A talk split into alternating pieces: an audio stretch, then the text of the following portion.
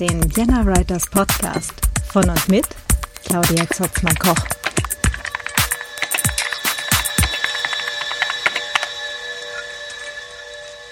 Hallo und ganz herzlich willkommen zum Vienna Writers Podcast. Ähm, es ist schon April. Wie zur Hölle ist das passiert? ähm, es ist wirklich äh, gerade total unglaublich. Ich weiß wirklich nicht, wo das erste Vierteljahr tatsächlich hin ist. Ähm, aber es war gar nicht so unproduktiv. Ich bin ehrlich gesagt recht zufrieden mit dem bisherigen Output. Ähm, natürlich könnte es immer mehr sein, aber äh, hey, ich habe eine Neuauflage des Datenschutzsachbuchs äh, geschafft. Ähm, die ist auch stark erweitert mit äh, knapp 30 Seiten mehr. Ja, und äh, da gibt's dann jetzt halt das äh, neue Buch jetzt zu kaufen. Es waren halt mehr als zehn Prozent Änderungen im, ähm, im Buchblog. Deswegen äh, musste dann halt auch mit einer neuen ISBN halt wirklich eine Neuauflage rausgehen, also wirklich komplett neues Buch. Das hat auch seine Tücken. Jetzt sind nämlich die ganzen Bewertungen und äh, Recommendations und alles, ähm, die sind natürlich jetzt quasi beim alten Buch geblieben. Das ist nur so mittel. genau, also äh, falls einer oder eine von euch das äh, schon ge äh, gelesen haben sollte, ähm, freue ich mich halt auch über neue Bewertungen, auch äh, wenn ihr vielleicht schon mal eine für das alte Buch geschrieben hattet. Hm. genau. Äh, ja, und es gibt äh, eine englische Ausgabe dieses Buches. Äh, also die zweite Auflage, die habe ich dann auf Englisch übersetzt. Ich glaube, da mache ich dann mal eine eigene Folge zu. genau, und ähm, auch alles sehr, sehr aufregend gewesen. Ähm, ja, Übersetzung gemacht, äh, ins Lektorat gegeben, also selber natürlich mehrfach durchgearbeitet, dann noch mal ins Lektorat gegeben und dann auch im Self-Publishing veröffentlicht. Äh, veröffentlicht. Ha. Allerdings für den englischsprachigen Markt. Und das hat auch seine Tücken. Und ich glaube, das äh, füllt auch nochmal eine ganze Podcast-Folge. Ähm, denn jetzt ist das Buch quasi überall zu kriegen, auf der ganzen Welt und im Rest von Europa, bloß ähm, in Deutschland, Österreich und der Schweiz nicht wirklich. Ähm, außer man bestellt es über Amazon. Also das ginge auch alles besser, aber ähm, wie gesagt, sobald ich rausgefunden habe, wie man das schlau und intelligent löst äh, und nicht wie ich jetzt bei meinem ersten Versuch wahrscheinlich, ähm, gibt's dann da auch noch mal eine Folge zu. Genau, da bin ich jetzt auch gerade ganz fleißig dran. Mm, insgesamt äh, bin ich gerade dabei, einen neuen Partner zu finden äh, für die Printbücher. Ähm, ja, da äh, gab es jetzt doch äh, vermehrte äh, Beschwerden von BuchhändlerInnen und LeserInnen, ähm, die das Buch von BOD nicht kriegen, die da wirklich mit diesen Lieferschwierigkeiten zu kämpfen haben, wo sich bei ihnen halt im Laden auch für die Neuauflage vom Datenschutzsachbuch die Bestellungen stapeln und äh, die Bücher einfach nicht an Land kommen. Und das ist ähm, äh, natürlich überhaupt kein, kein haltbarer Zustand leider. Ähm, vor allem ein bisschen wartet man und ein bisschen länger vielleicht auch, aber irgendwann gibt man es halt auf und äh, dann sagt man halt auch, pfeift drauf. Und das ist natürlich doof. Also gerade auch für mich als Autorin ist das natürlich äh, eigentlich eine Katastrophe, weil ich möchte natürlich, dass die LeserInnen halt auch möglichst schnell und stressfrei an ihre Bücher kommen. Ne? Und ähm, dann vielleicht auch noch Bock haben, mir eine Rezension zu schreiben, damit andere Leute wieder dieses Buch finden, weil äh, Algorithmen und so. Naja. Ja, also da suche ich mir auch gerade einen, einen neuen Anbieter oder eine neue Lösung für Printbücher. Ich bin noch nicht so ganz überzeugt von der Überlegung, ähm, äh, wirklich Kleinauflagen zu drucken äh, und den Vertrieb zu geben. Das wäre natürlich eine Möglichkeit. Aber eigentlich mag ich Print on Demand als Konzept unglaublich gerne, weil es einem den ganzen Stress mit Retouren, also zurückgeschickte Bücher, die nicht verkauft wurden, die halt irgendwo auf Lager lagen, ähm, rausnimmt und natürlich halt auch der Aspekt Umweltbelastung von zu viel gedruckten Büchern. Ja, und naja, also mal schauen, was ich da mache. Bin da jetzt gerade so mit mehreren Anbietern am Mails hin und her schicken und mal schauen. Das sind ja mittlerweile doch elf Bücher, beziehungsweise ähm, hm, lass mich kurz überlegen, sieben sieben und ähm, dann halt von allen auch nochmal die ähm, die Großdruckausgaben und ähm, einer der Anbieter äh, Tradition oder Tradition in Deutschland, die sind bei Hamburg, kleines Familienunternehmen, bei denen soll das auch äh, irgendwann dieses Jahr als ähm, also wenn man halt ein Buchprojekt hat, ähm, kann man halt ähm, Printbuch und Hard, also ne, Taschenbuch, Hardcover und äh, E-Book halt als ähm, Formate wählen und das soll dann noch dazu kommen, dass man demnächst auch Großdruck noch äh, dazu auswählen kann. Und ich überlege gerade sehr, sehr ernsthaft, ähm, vielleicht zu ihnen zu übersiedeln. Äh, die haben nur deutlich höhere Setup-Kosten. Äh, also statt 19,90 Euro oder sowas für ein Buchprojekt sind das dann halt ähm, äh, eher so 150 hm, muss natürlich auch erstmal wieder reinkommen, ne? Naja. genau, also das läuft auch gerade. Hm, Lass mich ganz kurz überlegen, was gibt's noch Spannendes? Äh, ja, genau, äh, Kurzgeschichte eingereicht für die Magic äh, Future Money für die Ausschreibung. Ähm, da bin ich schon sehr, sehr, sehr gespannt und äh, es sind äh, irgendwie so knapp 300 Einreichungen äh, reingekommen. 30 werden veröffentlicht, also 10 Prozent. Mhm. Jetzt bin ich ein bisschen aufgeregt und hoffe, dass meine kleine Geschichte gegen all die äh, wahrscheinlich reingekommenen Bitcoin-Stories äh, irgendwie, dass sie da mitspielen darf. Naja, wird aber wahrscheinlich über den Sommer dauern, weil 300 Geschichten lesen muss die Jury halt auch erstmal schaffen. Ja, oh. naja, es ist immer so ein bisschen aufregend, ne? so, so eine kleine Geschichte in die Welt äh, rausgeschickt und ähm, ich hoffe jetzt, dass sie halt so ihre Story stehen kann. Naja. Ja, ähm, das war so dass das äh, erste Vierteljahr. äh, zwei neue Bücher, eine Geschichte für eine, äh, für eine Ausschreibung, ähm, genau, und äh, relativ viel Kleinkram an diversesten Ecken und Enden. Ähm, was jetzt auch gerade rausgekommen ist, ist die äh, Blogpost-Serie, die ich schon im letzten Sommer, im August haben wir angefangen damit. Ähm, und zwar die Murderboard-Serie. Mm, genau, und zwar äh, fing das Ganze relativ harmlos äh, damit an, dass ich einen Auftrag äh, bekommen habe, ähm, ein kleines Unternehmen halt zu beraten, die ein, ähm, einen konkreten Verdacht hatten, dass bei ihnen ähm, Daten halt äh, aus der Firma rausgeschleust werden und ähm, und die Konkurrenz sie gegen sie verwendet. Und ähm, dann habe ich mir ähm, habe ich eine lange, lange, lange Fragenliste erstellt und habe die vom vom René äh, René Pfeiffer, der die DeepSec organisiert, habe die mal gegenlesen lassen von ihm. Ähm, so fehlt da was Wichtiges, habe ich was Wichtiges vergessen ne? oder passt das soweit, weil er halt auch äh, Pentesting, Penetration Testing ähm, ähm, halt beruflich macht. Äh, da gibt's ja auch eine, eine Folge mit ihm äh, zum Thema Penetration Testing ich muss jetzt gerade echt überlegen, habe ich die hier im Vienna Writers Podcast? Nee, wahrscheinlich habe ich die im Datenschutz Podcast. Äh, ich gebe euch den Link in die Show Notes. ähm, genau, und ähm, wir haben dann äh, zusammen halt äh, uns überlegt, wir machen mal so eine Murderboard-Serie. So, äh, wo kommen dann ähm, Krimi und Privatsphäre und IT-Sicherheit zusammen? Und äh, dann hatten wir auch schon im Oktober den gemeinsamen Vortrag dazu auf der Privacy Week.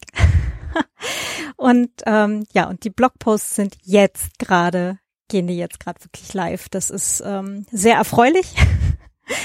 ähm, ich weiß auch nicht, irgendwie hat's hat's bei uns beiden ewig lang gedauert. Erst hat's bei mir lang gelegen, dann hat's bei ihm lang gelegen, dann hat's wieder bei mir lang gelegen, dann hat's wieder bei ihm länger gelegen. Naja, und ähm, wir haben es geschafft. Sie sind live. Ähm, beziehungsweise der erste ist jetzt schon live, äh, wo ich es hier aufnehme. Der nächste ähm, äh, geht dann halt auch, äh, also jetzt äh, jede Woche zwei Stück live und insgesamt sind es fünf Stück. Das heißt, so innerhalb von äh, den nächsten zwei Wochen sind dann alle da.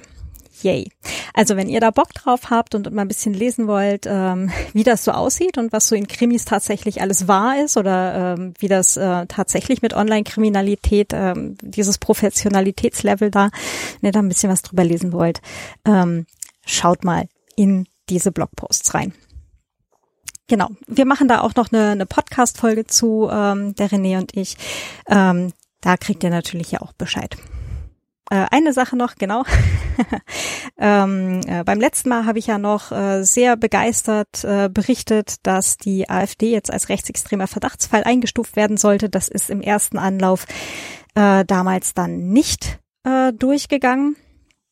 Mm, allerdings ähm, ist es ja nicht aller Tage Abend. Genau. ah, genau. Und eins noch.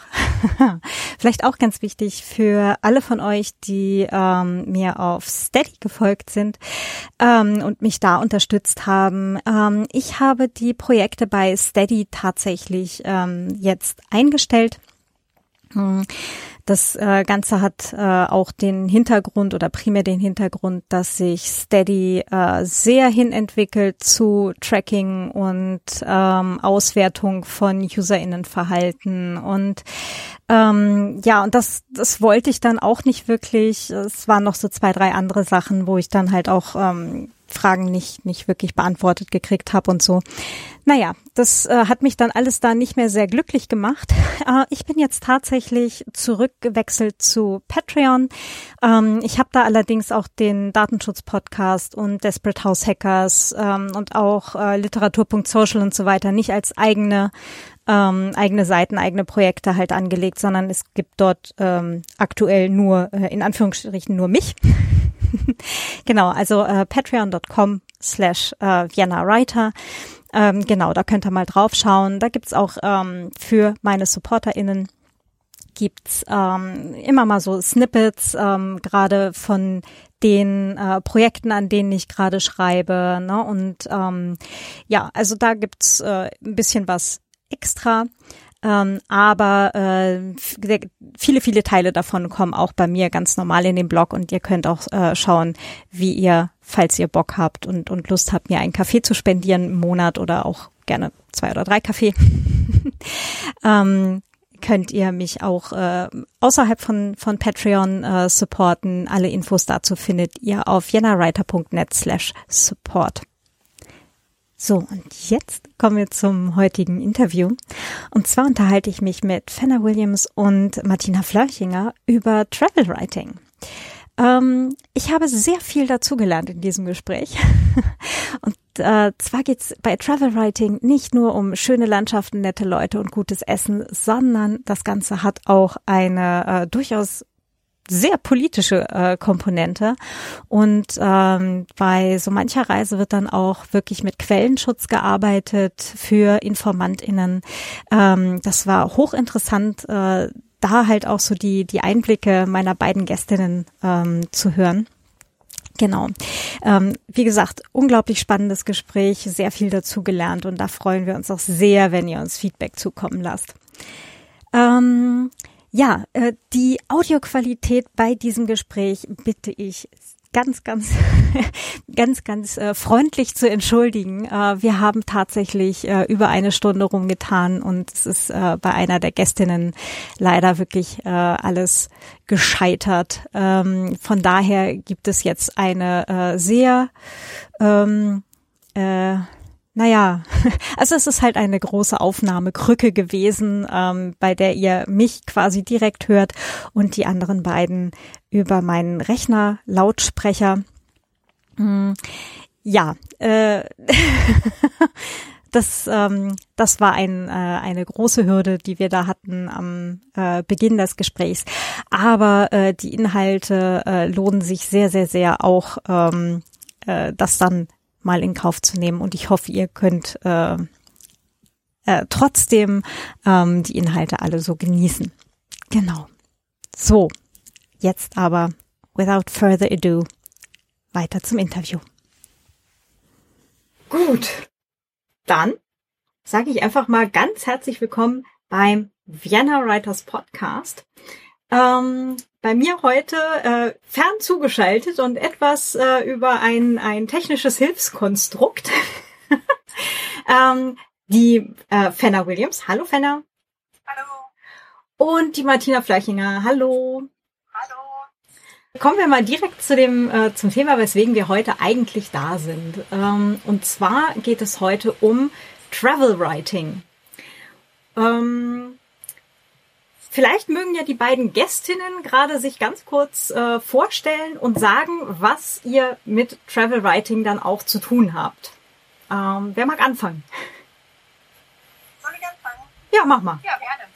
Ja, also ähm, das ist Teil dessen, was ich als Autorin mache. Ich schreibe Reiseessays, äh, Reiseberichte, Reiseliteratur, ähm, sowohl im Buchformat als auch äh, für Podcasts oder für Zeit.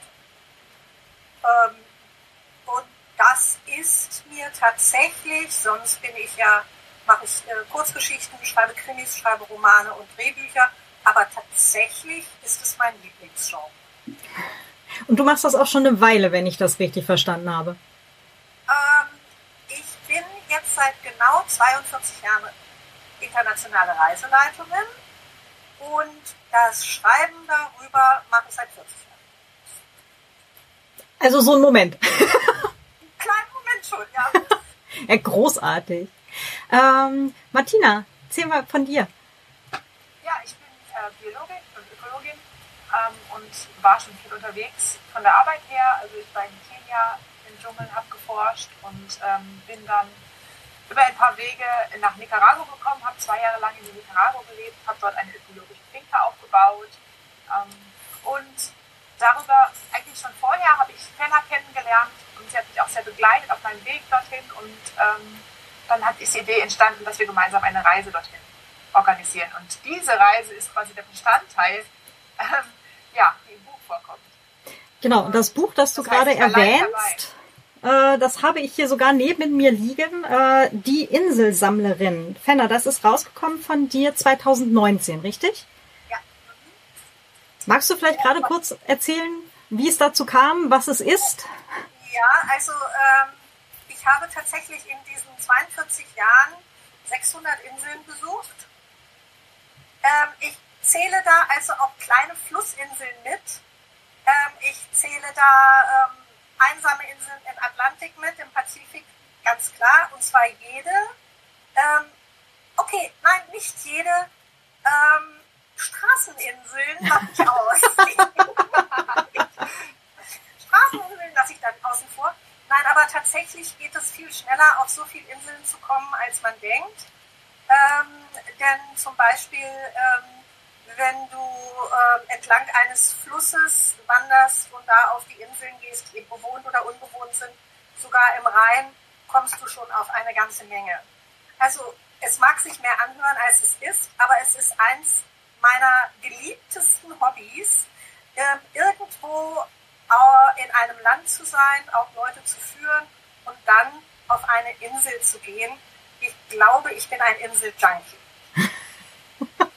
Ich verstehe, ja, das klingt auf jeden Fall danach. Äh, und du hast dann die Martina quasi so direkt da reingesogen. Ähm, sagen wir mal so, das haben wir gegenseitig gemacht, weil als sie damals noch in Deutschland lebte, Gott sei Dank in der gleichen Stadt wie ich, wo wir uns kennenlernten, stellten wir fest, dass wir auch das äh, ein Faible beide für Lateinamerika haben. Heißt, ähm, ich habe Lateinamerikanistik studiert und ähm, sie hat sich auch ganz viel äh, mit, nicht nur mit Nicaragua, sondern überhaupt mit ähm, außereuropäischen Ländern beziehungsweise Ländern, ähm, da kann sie ja besser was dazu sagen, ähm, wie Kenia und, und Mittelamerika beschäftigt, ähm, von, aus ihrer biologischen Warte aus.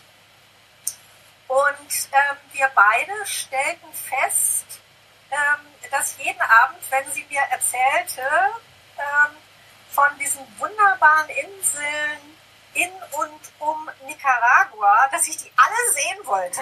Alle. Ich wollte sie alle sehen. Weil da gibt es so eine von, eine von denen, übrigens kennen wir alle. Sipping on Bacardi Rum. Sagt ah. das was? Ja? Da gibt es doch diese Insel, wo immer diese durchgeknallten Hippies um äh, Bacardi rumtanzen. Und ähm, diese Insel gehört tatsächlich zu Nicaragua. Auf der wird Englisch gesprochen. Sie heißt Corn Island. Und wir beide haben gesagt, da wollen wir hin. Und da waren wir auch. ähm, ja. ja, also ähm, eigentlich haben wir alle die Inseln ähm, uns angeguckt. Insgesamt, ich habe es extra hierfür nochmal nachgezählt. Martina, wir haben insgesamt 17 Inseln in Nicaragua, weil wir sind ja auch noch durch die, das uh, Land of the Thousand Islands. Ähm, ja. ja. Und da, da alleine, ne? Und ähm, wir waren also auf, äh, mehr, also auf ganz vielen Inseln im Nicaragua-See. Es war großartig. Und wir haben 16 Leute mit uns rumgeschleppt, die von Tuten und Blasen keine Ahnung hatten und hinterher das Land geliebt haben. Ja, das war ein echt ein großes Abenteuer. Also es war, ähm, wir waren mutig, aber also alle gesamt mutig und aber wir haben, wurden wirklich belohnt, weil wir, war, wir haben die volle Wildnis erlebt. Und wir sind schon, ich glaube, den wildesten Weg, den man überhaupt nach Nicaragua reinnehmen kann, haben wir genommen. also wirklich durch, also den, ähm, durch den Fluss in den Nicaragua-See reingefahren mit einem kleinen Kahn von Costa Rica aus. Und genau. Und es war echt ein schöner Eintritt schon mal und dann eben unser Inselhopping. Ja, aber es war auch ein bisschen seltsam, weil normalerweise kommt man auf einer Straße ähm, zu, von, von einem, äh, wie soll ich sagen, von einer Grenzstation bis zur anderen. Wir sind in eine ziemlich wackelige Landschaft äh, gestiegen und es hat in Strömen gegossen. Und äh, das Wasser wurde immer schlammiger. Aber das war gar nicht so das Problem, sondern wir tuckerten mit diesem Ding dann auf diesem Grenzfluss entlang und links und rechts standen immer bewaffnete Grenzsoldaten. Wir dachten, hm, also wie Urlaub fühlt sich das jetzt gerade nicht an. Aber, ähm, aber die, also ich glaube tatsächlich, dass die mehr über uns gestaunt haben, als wir über sie. Denn da sind da plötzlich so 18 völlig blasse Europäer, die da lang tuckern und auch noch winken. Hallo? und dann fällt auch noch der Außenbordmotor Gott sei Dank mal aus und es wird ganz still um uns. Und wir können ähm, Wasserschlangen beobachten und Modmods und es war ganz toll. Und ähm, ja, und dann sind wir tatsächlich von der einen Station bis zur anderen zweieinhalb Stunden unterwegs gewesen. Was, was für mich der, der, der längste Weg war, den ich je zwischen einer Auscheck- und einer Eincheckstation jemals gemacht habe. Zweieinhalb Stunden im strömenden Regen in einem Minikahn zwischen bewaffneten Grenzern auf einem schlammigen Fluss. Genau. Okay. Also genau das Urlaubsgefühl. Wir hatten eine Schweizerin dabei. Genau das Urlaubsgefühl, das sie immer schon in Abenteuerromanen gelesen hat und nie erleben wollte. ähm, wir, wir hatten ja gesagt, wir machen ein bisschen was über Travel Writing auch. Ne? Ähm, ist das äh, oder habt ihr diese Strecke extra deswegen ausgesucht, damit ihr hinterher was zum drüber schreiben habt? Also hätte es auch einen anderen Weg gegeben oder äh, hat sich das tatsächlich so ergeben und ihr werdet auf jeden Fall so gefahren oder ähm, wie ist da die, vielleicht auch die Herangehensweise? Also wenn jetzt vielleicht irgendwann dieses oder nächstes Jahr die Sache mit dieser Pandemie mal vorbei ist und dann Reisen für alle wieder äh, irgendwie möglich wird äh, und vielleicht auch ansteht, ähm, wäre das ja vielleicht eine, eine, eine Vorbereitungssache für Menschen, die sich jetzt überlegen, vielleicht auch ähm, über Reisen zu schreiben. Ähm, ich dränge mich jetzt mal so ein kleines bisschen vor, weil das ja das ist, was ich beruflich eigentlich mache. Das heißt, ähm, ich nehme dann Kontakt auf normalerweise zu sogenannten Incoming Agents. Das sind Leute, die ihr Land ganz besonders gut kennen. Das gibt es auch für Österreich, das gibt es auch für die Schweiz, das gibt es auch für Deutschland, aber das gibt es eben auch für Nicaragua. Und mit diesen Incoming Agents bespricht man ganz genau, was man gerne haben möchte und für wen man das haben möchte. Ähm, und ja, da waren Martina und ich ganz uneigennützig. Wir wollten alles das, was die anderen dann eben einfach auch wollen müssten. ja, hätten sie ja nicht buchen müssen. Nein, die waren alle begeistert tatsächlich. Ähm, und mit denen stellt man, ähm, stellt man eigentlich eine Reise zusammen, die, ähm, die tatsächlich ganz gleich, was man machen möchte, von denen dann auch unterstützt wird. Ja? Das heißt, wenn man dann auf so einem schlammigen Grenzfluss hängen bleibt, ähm, sind die auch dafür verantwortlich, einen da wieder runterzuholen. Das ist auch so etwas wie ein gewisses Sicherheitspaket. Ja? Ähm, wenn Martina und ich das alleine gemacht hätten, hätten wir das alleine gemacht. Aber wenn man verantwortlich ist für 18 andere Leute, empfiehlt es sich ähm, schon, schon alleine, ähm, weil ja auch jemandem was passieren kann. Es kann jemand hinfallen und sich ein Bein brechen. Empfiehlt es sich, jemanden vor Ort zu haben, der dann auch der Meinung ist, ähm, ja, die bringen wir jetzt ins Krankenhaus. Mhm. schon allein, ähm, weil wir die Struktur, ich habe zwar, zwar dort zwei Jahre lang gelebt, aber ich weiß auch wenig über die Struktur vor Ort, jetzt im Nicaragua-See oder an, ja, an den Orten, wo ich eben nicht direkt gelebt habe. Und es sind so viele Kontakte, die man haben muss. Ähm, ob man jetzt jemanden hat, der äh, gut organisiert ist oder eben schlecht. Und das weiß der Incoming Agent dann auch besser. Also das hm. wirklich, hat viel mit Kontakten zu tun. Und ähm, das lief einfach wirklich gut. Wir haben dann auch direkte Personenkontakte be bekommen und auch schöne Interviews führen können, was natürlich für das äh, Buch sehr spannend war, aber gleichzeitig auch für alle Teilnehmenden. Also äh, hm. Kombination, denke ich. Ja, erstens das und ich glaube auch, es ist, ähm, man hat dann einfach schon mal einen anderen ähm, oder einen tieferen Einblick in das Land, wenn man mit den Incoming Agents spricht. Ähm, meistens gibt es dann auch, wird gefragt, möchtet ihr, dass jemand mitfährt? Und wir hatten für einen Gutteil äh, der Zeit hatten wir jemanden dabei, der eigentlich auch immer für gute Laune gesorgt hat. Und der hieß Byron. ähm, hatte natürlich der arme Junge, äh, ich glaube, es ist so viel Lord Byron um ihn herum ähm, zitiert worden, wie es nur, wie es nur geht. Oder äh, zwei Frauen haben immer sowieso nur der Lord zu ihm gesagt. Aber ähm, da er außerdem in Nicaragua bekannt war wie ein bunter Hund, hat es auch unglaublich viele Türen geöffnet. Ähm, und weil er auch bekannt war als jemand, der jetzt nicht gerade so links ist, dass er rechts schon wieder rauskommt aus der Tür, ähm, haben die Leute auch mit bei Interviews und Gesprächen, die wir sehr, sehr viel, viel geführt haben, sehr offen geantwortet.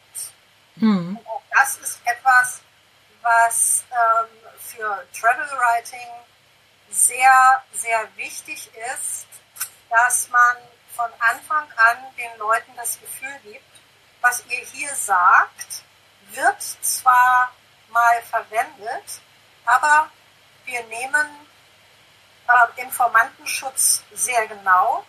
Wenn ihr euch traut, ähm, hier etwas zu sagen, was sozusagen gerade nicht die Meinung der Herrscher, Herrschenden ist, das meine ich jetzt nicht nur für Nicaragua, sondern überhaupt, ähm, dann könnt ihr ganz sicher sein, dass wir den Namen ändern, wenn ihr das möchtet. Oder dass wir ähm, die Gegebenheiten ähm, in dem Reiseessay so anpassen, dass ihr nicht ausfindig zu machen seid. Ähm, lass da gleich nochmal kurz drauf zurückkommen, aber ähm, ich bin, ähm, ich hänge gerade noch ein bisschen bei diesen Incoming Agents und bei, ähm, bei, diesen, bei der ganzen Herangehensweise. Das heißt, so ein All-Inclusive-Urlaub in irgendeinem Resort, wo man halt nie rausgeht oder halt vielleicht einmal äh, auf einem vorgestampften Pfad quasi drumrum läuft und hinterher wieder rein, ähm, ist natürlich eine komplett andere Nummer. Äh, Martina, du sagtest gerade, du hast da zwei Jahre gelebt. Wenn ich das richtig verstanden hatte aus, äh, aus dem Buch, war das ja auch vorher. Das heißt, du warst schon mal dort und äh, kanntest dich da schon mal ein bisschen aus, oder? Genau. Also ich bin in dem Jahr äh, im Frühjahr zurückgekommen nach Deutschland und im Herbst hatten wir die Reise schon geplant und dann bin ich einfach nochmal mit und war, fand es auch wunderbar, das den ganzen, den ganzen Prozess mit der Reisegruppe nochmal zu gehen. Aber ich kannte mich natürlich ähm, im Land aus. Ich war auch schon mal auf also Solentiname nicht, aber auch Umekete ähm, und die kleinen Inseln um Granada habe ich auch schon kennengelernt. Ähm, und natürlich, was auch gut war, ich kannte schon die Mentalität.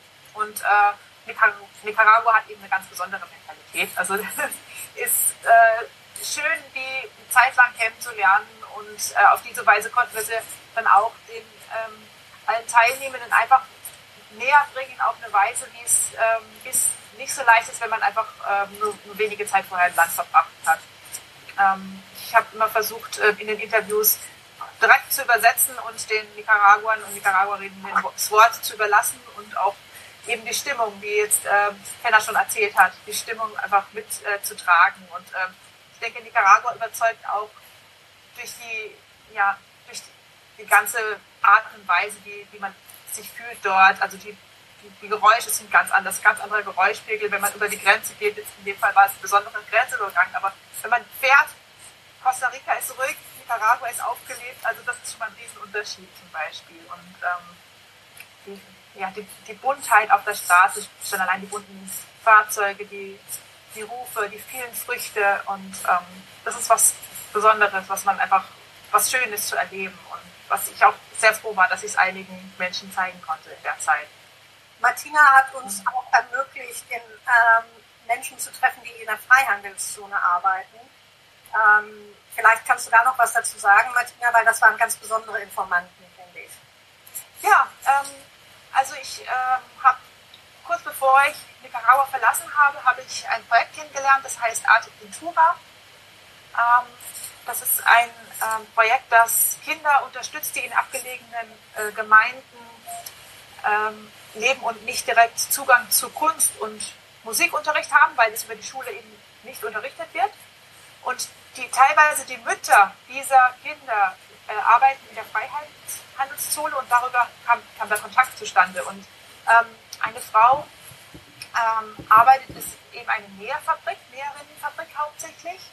Und Freihandel bedeutet, dass eben genau in dieser Zone, also in diesen Quadratmetern, wo diese Firma ist, diese Fabrik ist, andere Bedingungen herrschen, ähm, die eben nicht freier, also freier im Zoll sind. Und das heißt, die Firma kann auch anders agieren. Und teilweise gibt es Firmen, die das auch sehr stark ausnutzen, beziehungsweise der Trend geht eher dahin, dass es ausgenutzt wird. Das heißt, die ähm, Gehälter sind sehr gering und die Bedingungen sind auch ähm, dementsprechend schwierig für die Frauen dort zu arbeiten, wenig Pause und ähm, ja, es wird wenig Rücksicht genommen. Es ändert sich ähm, ein bisschen der Kontakt, aber wir konnten es eben direkt von zwei Arbeiterinnen ähm, ja, hören. Und ähm, eine hatte den Traum, selbst eine Nähmaschine bei sich aufzubauen und selber zu nähen und frei zu nähen. Und den Traum haben wir auch erfüllt. Wir haben gesammelt und ihr eine Nähmaschine geschenkt. Das war ein besonders schöner Moment, cool. als wir ihr die schenken durften. Ja, das war ganz besonders toll. Ja, also es ist ähm, ist auch immer noch im Gespräch aller Leute, die damals mit waren, als einer der Höhepunkte ähm, dazu, ähm, sich ein bisschen bedanken zu können für all die Zeit und all die Informationen, ähm, die die uns geschenkt haben. Hm. Hattet ihr diese Nähmaschine dann auf diesem kleinen äh, Boot äh, zwischen den Grenzen schon bei euch oder habt ihr die irgendwo besorgt? Die haben wir finanziert. Also ja die, die hat äh, das Projekt Arte Pintura besorgt und ähm, die hat eben die Finanzierung dafür gesammelt. Ah, okay. Also ihr habt sie nicht direkt mitgebracht. also ich glaube, dann wäre das Boot auch untergegangen, weil wenn du gesehen hättest, was, was 20 Leute dann tatsächlich glauben, was sie in drei Wochen in Nicaragua brauchen, wärst du sehr erstaunt gewesen. Das Einzige, was wir nicht dabei hatten, war wahrscheinlich ein Toilettentisch. Aber was wir mitgebracht haben, ähm, das war auch sehr schön. Wir haben Farbe und verschiedene Malutensilien mitgebracht. Da haben die Kinder sich sehr darüber gefreut, weil das eben auch ein bisschen ähm, schwierig ist, für die dran zu kommen. Und das haben wir dann auch noch persönlich übergeben können. Und Flöten. die gute ähm, Blockflöte. Die ähm, wird nämlich auch gerne gespielt. Ich erinnere mich auch noch an meine, damals in der Schule, ja. ja, es hat einen Zugang zur Musik, ne? Ja. Ein, ja. ja. genau. Das einzige Musikinstrument, das mir jemals sich erschließen ließ, sozusagen. Oh ja, okay, ich verstehe. ähm, aber du hast eben gerade Arte Pintura ange, äh, angesprochen und wie ich es verstanden habe, ist da ja auch ganz viel gerade eben da rund um diesen Nicaragua-See äh, äh, mit Kunst und äh, Schnitzen und äh, Malerei und so weiter ähm, äh, auch seit ähm, du, ab wann eigentlich aufgebaut worden? Ähm, seit den 60er Jahren. Und zwar ähm, liegt das an einem, oder lag das an einem Mann, der ähm, auf diese Inseln gekommen ist, namens Ernesto Cardenal, berühmter Schriftsteller, der ähm, auf diesen, ich sag mal, bis heute sehr weltabgewandten Inseln kein Handy, kein Fernsehen, keine Elektrizität. Ähm, einfach, also das ist eigentlich auch so ein bisschen äh, Lateinamerika äh, wie vor 100 Jahren. Ähm, der wollte, dass sie auf eig eigener Kraft etwas schaffen, dass sie aus ihrer Armut und ihrer Lethargie ähm, reißt. Also der hat nicht nur Alphabetisierung betrieben, sondern hat auch auf jeder dieser Inseln des Archipels Solentiname, äh, mit denen entweder Schnitzen oder Malen ähm, geübt. Und er hat gerade auch durch seine Bekanntheit natürlich geschafft, diese Kunst beim Malen, das ist ja auch naive Kunst, ähm, in die Welt rauszutragen. Also es gibt, es gibt Bilder von Solentiname, von Solentinamern gemalt, die im Louvre hängen zum Beispiel. Und viel wichtiger bei mir zu Hause, bei mir zu Hause, äh, ganz wichtig, ähm, und die einen Namen in der ganzen Welt haben. Also das heißt, die sind so weltabgewandt, wie sie sind, ähm, hat er geschafft, sie bekannt zu machen und äh, ihnen einen Lebensinhalt zu geben. Und tatsächlich ist es so, dass auf jeder der Inseln eine eigene Kunstform entstanden ist, so klein wie die sind.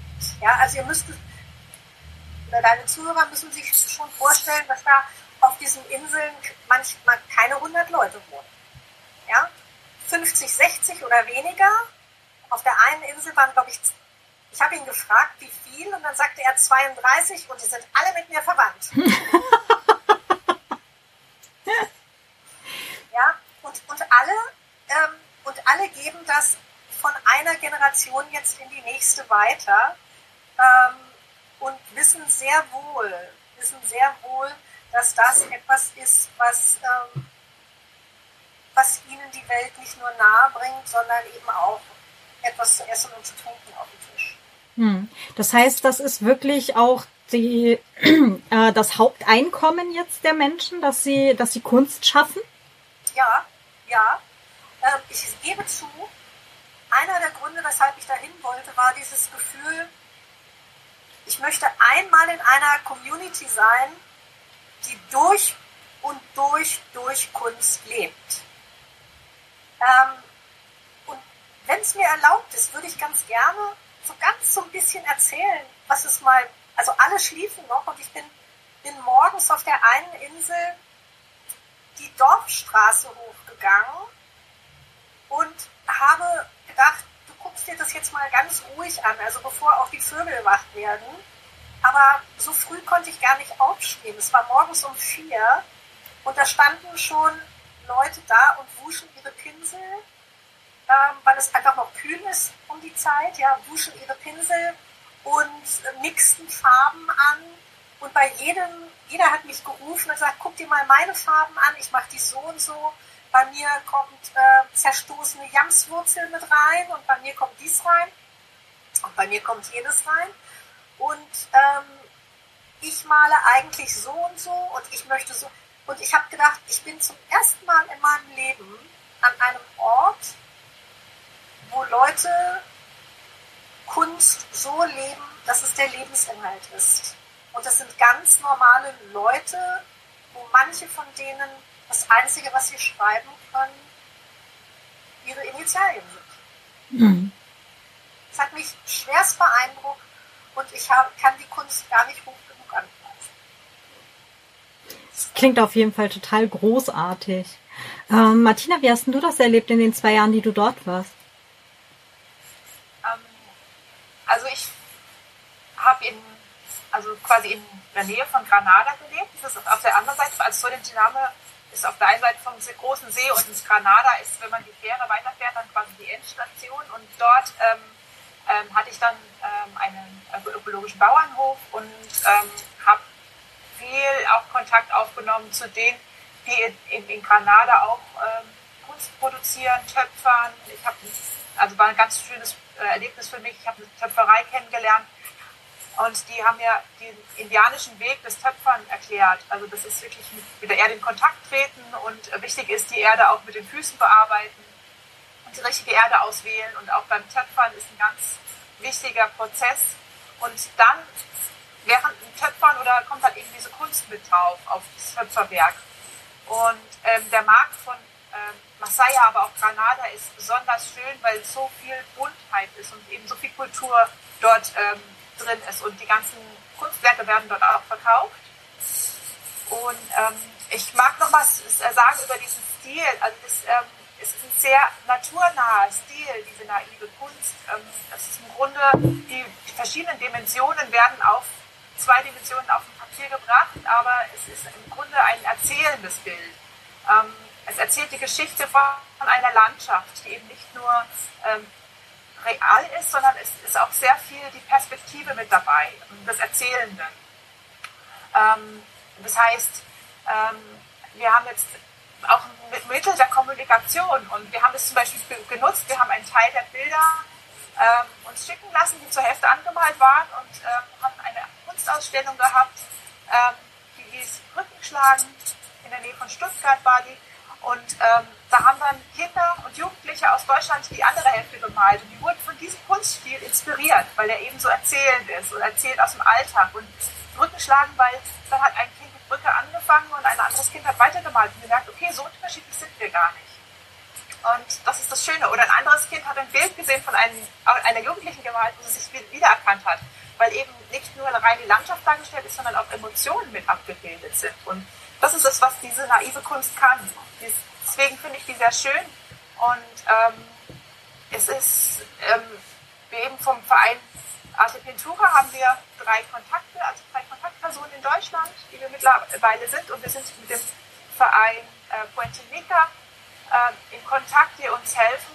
Also wir sind quasi jetzt eine, eine Untergruppe in Deutschland von Puente Nica und wir organisieren, dass man ähm, Patenschaften übernehmen kann mit Arte Pintura, also mit den Jugendlichen, die malen oder auch ähm, direkt Kunst erwerben kann. Also wenn man jetzt nicht hinreisen kann zu so einem Geschäft und sich das aussuchen kann, kann man mit uns sprechen und ähm, das, was äh, der Kunstlehrer oder auch die Kinder malen, ähm, auch kaufen, um die eben direkt zu unterstützen. Das ist jetzt eine Möglichkeit, hier zu unterstützen, wenn jetzt im Moment nicht so viele Touristen auch dort sein können. Mhm. Aus verschiedenen Gründen. Mhm. Ähm, äh, Fenner, du hattest ja bei dir im Buch dann auch äh, beschrieben, ähm, oder äh, Manteta, du hast da vielleicht dann auch mit, mit reingearbeitet, wie ihr dann da vor Ort ähm, wart ähm, bei diesem äh, Laden, wie auch immer, wo die, wo die Kunstwerke der, der Menschen eben von dieser Insel dann auch drin waren und Menschen sie halt dann äh, dort käuflich erwerben konnten. Ein ganz toller Moment war das. Das ist ein musst dir das vorstellen wie so eine Freiluftgalerie, ähm, wo auch ähm, Frauen sitzen, die gleichzeitig dann malen, ähm, aber eben das auch verkaufen. Und du kannst da eigentlich nur mit so einer Landscha ankommen und es dauert, um überhaupt, ähm, sagen wir mal, von der größten Stadt St. Carlos äh, dahin zu kommen, schon zweieinhalb Stunden mit so einer Landscha.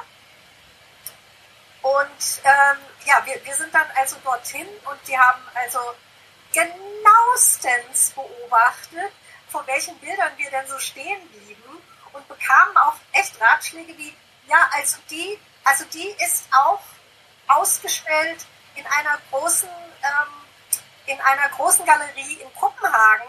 Also das würde sich lohnen. Aber sie malt eigentlich mehr so die Tiere im Wasser. Und du siehst mir eigentlich aus wie jemand, die die Vögel möchte. Und es war irre, die haben wirklich jeden von uns so eingeschätzt, ja. Jetzt haben wir auch sechs Ornithologen dabei gehabt. Die kamen ein kleines, einen kleinen Moment nach uns und das war total lustig, weil dann sagte eine von den Frauen, oh guck mal, da kommen noch lauter Vogelmenschen. Und ich fragte die nachher, wie sie denn darauf gekommen ist. Und dann hat sie gesagt, na egal wo ich die sehe, die laufen alle mit dem Kopf im Nacken rum. Das können nur Vogelmenschen. also die waren schon, wir haben uns sau gut beobachtet in der Zeit. Und ähm, ja, also es ist eigentlich, es ist niemand von uns weggegangen, ohne nicht genau das absolut passende Bild für sich zu haben. Das war schon auch toll. Martina, äh, also wir sehen uns hier auch gerade in einer Videokonferenz parallel. Ähm, du grinst es gerade. Ähm, ist das äh, das, was du vorhin auch meintest mit diesem, ähm, mit dieser Mentalität? Ja, diese Verspieltheit und auch Aufmerksamkeit und äh, Kommunikation auf diese Weise, ja, das ähm, ist schon stark. Was, was ich, was ich kenne aus Nicaragua, ähm, Spaß am Handeln, am ähm, Verkaufen ist auch stark. Also äh, so, so, ein Markt ähm, ist jetzt ein besonderes Geschäft gewesen, wo wir waren. Also ein kleines, aber so ein Markt ist auch besonders toll. Also die, ähm, die Stimmung Ähm, ich habe mir dann irgendwann angewöhnt, die lokalen Preise zu wissen und dann konnte ich richtig verhandeln, weil ich wusste, wenn dann so ein bisschen zu hoch, also Dreifachfaktor für Europäerin, haha, nein, nein, ich weiß, was es kostet. Und das hat dann wirklich Spaß gemacht. Ähm, natürlich, äh, um auch um die lokalen Leute zu unterstützen, aber halt irgendwie auch ernst genommen zu werden. Und ähm, ja, das ist, äh, das ist ein schöner kultureller Kontakt. Also sowieso, das äh, finde ich äh, bereichert sehr stark der, der Kontakt mit Nicaraguanern. Mhm. Ich werde nie vergessen, wie ich äh, in Granada unbedingt noch einen Schal kaufen wollte, so, so ganz toll bemalte Schals für meine Mutter und habe gar nicht mehr viel Zeit, weil wir wollten eigentlich schon weiterfahren, nämlich auf die Finca von der Martina. Ähm, und ich dachte, du kaufst dir das jetzt noch, weil dann kannst du das dir schön gegen die Sonne auch über den eigenen Kopf tun. Und gehe dahin und sage, das hätte ich gerne. Und sie sagt so und so viel. Und ich hole das Geld raus und sagt sie, nein, du musst jetzt sagen, was? So und dann musst du weit unter die Hälfte gehen. Und ich, ähm, alle saßen schon im Bus. Es hat nichts genutzt. Es hat nichts genutzt. Es hat eine Viertelstunde gedauert. Sie mir nicht so verkauft. Und dann wurde mir anschließend erklärt, so lange wie es braucht, einen, entweder einen guten nicaraguanischen Rum zu trinken oder eine gute nicaraguanische Zigarre zu rauchen, muss es auch dauern, einen Schal zu kaufen. Genau. Okay, ich verstehe. Also da ist nichts mit, äh, ich gehe auf einen Internetshop, klicke und bin drei Minuten später mit allem durch. Nein. nee. Aber okay. ich fand es wirklich, alle, alle starten mich an und machten diese Bewegung wie, hallo, wir warten auf dich. Äh, ich war jetzt wahrscheinlich nicht die Einzige, die äh, das Leben des Brian im Kopf hatte, aber. Ganz genau, ja. Großartig. Sehr schön. Äh, das heißt also, das gehört auch auf jeden Fall so äh, im Alltag dazu, ähm, wenn man dort vor Ort ist. Ähm, einfach mal eben schnell über den Markt rasen, äh, paar Früchte irgendwie in den Korb werfen und gleich wieder nach Hause ist nicht. Nicht so richtig. Also ich hatte das Gefühl, dass in dem Moment, wo du dich darauf einlässt, nicht in ein Geschäft zu gehen, sondern, sondern auf den Markt, lässt du dich auch darauf ein, ähm, zu handeln.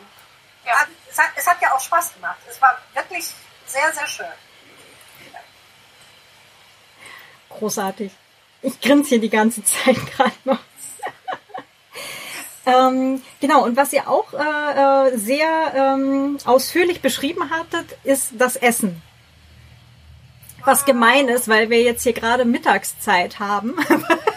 also während wir das hier aufnehmen, aber äh, das klang ja auch ganz großartig. Also ich sag mal, ich bin Vegetarierin und hatte unglaubliche Angst, nicht satt zu werden, habe deswegen ähm, lauter getrocknete Algen mitgenommen, so nach dem Motto, damit ich dann genug habe.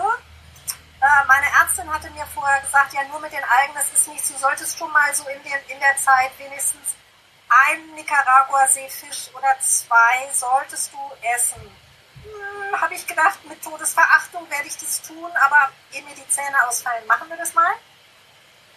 Und da gibt es eine Begebenheit, wo mir leider heute alle 20 noch sagen, hm, weißt du noch, als du den Nicaragua-See aufgegessen hast? heißt, wir sind also wo, und ich denke, jetzt tust du es und habe auch einen wirklich schönen Salat vor mir stehen natürlich schon seit Tagen kein Eiweiß. Und ich sage, okay, ähm, ich würde dann doch einen Nicaragua-Seefisch essen. Weil, ja, und Martina sagt, bist du sicher? Will noch irgendjemand anders? Nee, die wollten alle ihr Fleisch. Okay. Und Martina geht los und bestellt das und er sagt, mhm. Und alle kriegen ihr Fleisch, alle können, mein Fisch kommt nicht und ich denke schon, puh, ich glaube, da, der, der kommt nicht mehr und wir fahren, wir fahren gleich weiter. Nein, nein, der wird jetzt gerade gefangen und der kommt auch gleich. Und dann mussten alle warten, bis er kam. Und dann kamen die ungelogen mit einer Platte, die zwei Leute getragen haben. mit einem Fisch, weshalb ich verstand, warum gefragt wurde, möchte da noch jemand von teilhaben? Nein. Das ist, glaube ich, ähm, der größte Fisch gewesen, den ich in meinem Leben gesehen habe, tot oder lebendig. Und er lag da vor mir auf dem Tisch und ich hätte jetzt gedacht, dass der für uns alle gereicht hätte. Das ist doch kein Fisch. Das ist ein Fisch. Das ist ein Fisch. Und ob du glaubst oder nicht, alle Kellner, alle stellten sich dahinter und sagten, na, reicht dir denn? Ja, der reicht für die nächsten zehn Jahre. Ich habe seitdem äh, keinen mehr gegessen. Knapp. Aber äh, großartig, also großartig. Ähm, hinterher dann noch ganz viel, ähm, also auf auch Solentiname selber haben die großartig vegetarisch für mich gekocht. Ähm, und haben immer nur gesagt, ja, das ist ja das, was wir auch, äh, was wir auch tun. Und den Fisch, den gibt es halt, ähm, damit wir Proteine haben. Hm. Genau. Ich verstehe. Martina, wie habt ihr das auf der Finca gemacht? Ihr hattet doch dann da ziemlich sicher, du sagtest, ne, also biologische Landwirtschaft. Ähm, habt ihr dann da alles, äh, was lokal war, angebaut? So? Ja, also das war ein ehemaliger Fruchthof. Ähm, also es ist nicht ein kleiner, äh, es war ein kleiner Bauernhof mit sehr viel Fruchtbäumen, also Mandarinen, Zitronen, Bananen, Bananenstauden, äh, Avocados und also vers- verschiedene Sachen haben wir auch noch neu angebaut, aber es waren sehr viele Früchte, die immer wieder reif wurden. Das heißt, wir konnten uns schon selbst ganz gut versorgen und haben dann den Teil, was halt einfach reif war, geerntet und auch für den lokalen Markt dann ähm, angeboten. Ähm, und es war für mich halt auch besonders schön, dass ich wirklich direkt von dem, was dort war, auch größtenteils leben konnte. Man hat dann einfach nochmal seinen Reis und seine Bohnen dazu gekocht. Das ist übrigens ähm, nicaraguanisches ähm, Nationalgericht. Morgens gibt's, ähm, nein, mittags gibt's Reis gekocht und Bohnen gekocht und abends wird es dann zusammengerührt. Ähm, also sie sind so ganz kleine roten Bohnen, also man brät erst den Reis an und dann muss man dieses Bohnenwasser mit, also Bohnen mit anbraten und dann Bohnenwasser mit rein und auch nochmal anbraten und dann gibt es so eine schöne Kruste. Und das angebraten. Das heißt Gallo Pinto. Äh, gefleckter Hahn. Also es hat nichts saisonvegetarisch, aber es sieht halt aus wie ein, ein Hahn mit, mit kleinen Pinto, also angemalt. Ähm, mit Punkten. Und das heißt, das war unser Grundnahrungsmittel, weil es eben in Nicaragua überall Grundnahrungsmittel ist. Und dazu gibt es dann ähm, nochmal eine Scheibe Avocado mit Salz und Zitrone oder ähm, gekochte Maniok, also verschiedenes Gemüse frisch dazu oder man macht sich einen Salat dazu. Aber es ist sehr viel, ähm, ja, sehr viel frisch. Und wenn man ähm, gerade auf dem Markt war, nimmt man sich dann noch natürlich eine Tortilla, die dort haben wir auch einen schönen Tag gehabt, haben wir einen Tag lang eine Tortilla-Frau begleitet und ähm, ihr geholfen, die Tortilla zu formen und auf die, die, Platte zu legen.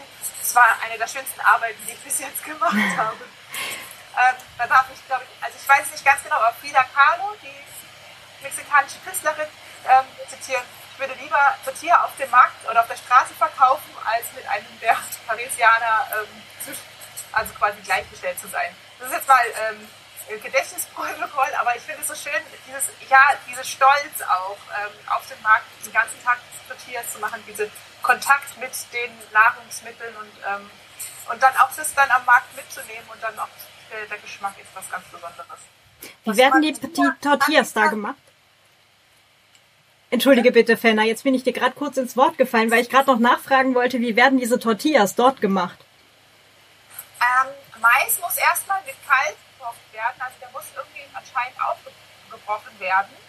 Ähm, und dann wird es gemahlen, da gibt es eine Molino, nennt man das, also eine Mühle. Und ich meine, das ist wirklich so, dass es also mit dem Kalk im Wasser, das heißt, es wird nicht trocken gemahlen, sondern ähm, so gemahlen, dass es daraus schon ein Brei kommt.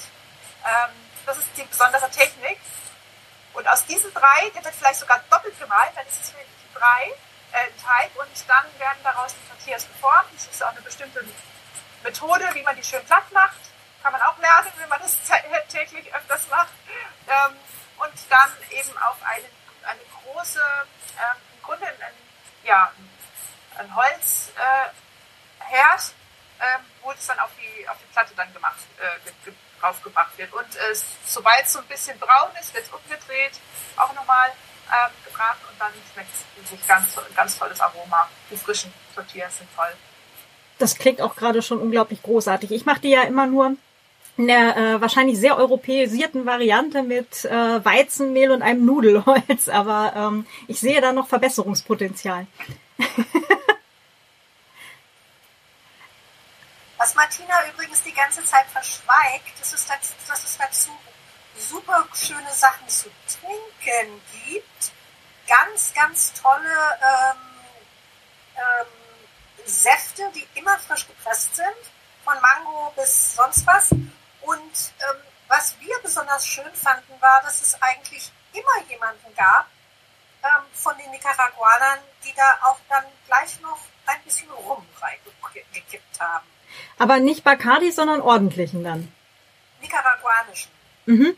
Richtig braunen, Demerara. Ähm, ähm, ja, also das. Ich hatte bis zu dem Zeitpunkt, gebe ich zu, keine Ahnung von Rum.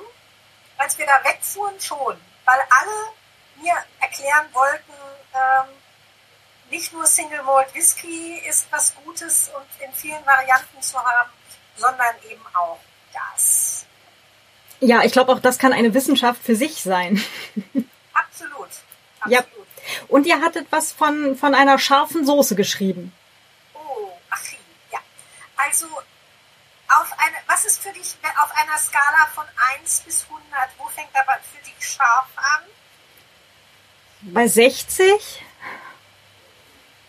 Okay, dann hat das eine, ähm, ein, die, eine nicht scharfe Soße ist dann 68. ja? Okay. Und dann geht es hoch bis 140. Wenn du verstehst, meine, ja.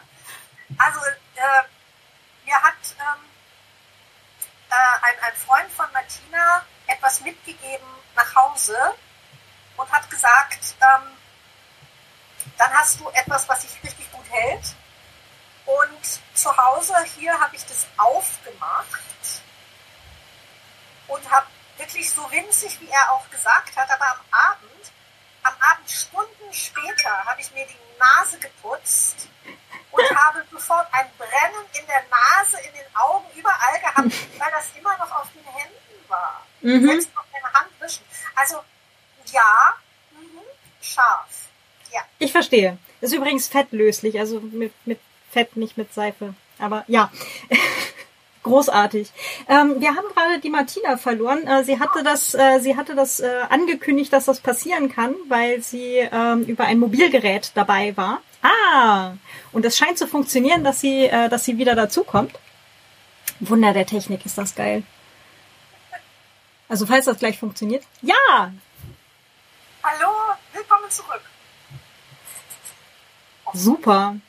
Du kommst gerade pünktlich zurück zur scharfen Soße. Kannst du noch was zu scharfer Soße sagen? Zu Achille? Scharfe Soße. Ja. Ah, scharf halt, ne? ja, ähm, also generell, äh, ich, also ich würde gern was über die Geschichte der Chili sagen.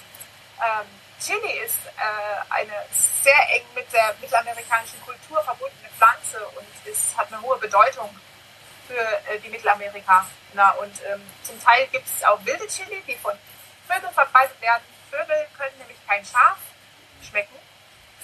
Das heißt, die sind die einzigen, die wirklich diesen Chili fressen.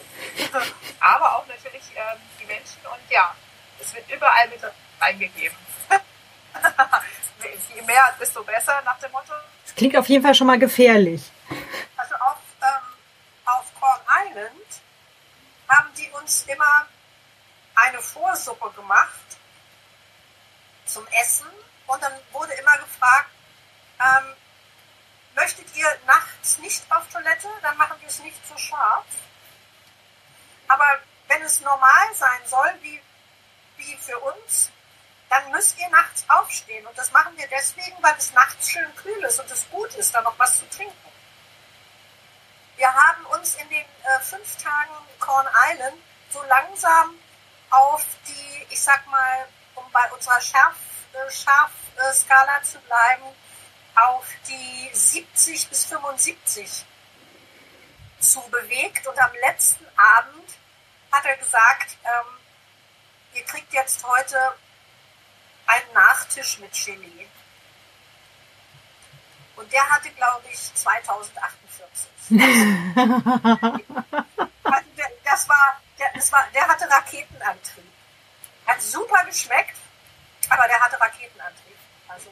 Mhm, okay. Aber solange man noch was schmeckt, ist alles gut. Ähm, ich weiß nicht, ob du dir vorstellen kannst, wie seltsam es ist, so scharf, also Mango war das. Und das war aufgekocht mit Chili und dann mit Jamswurzel oder was weiß ich, war das gestockt. Das hat super lecker geschmeckt.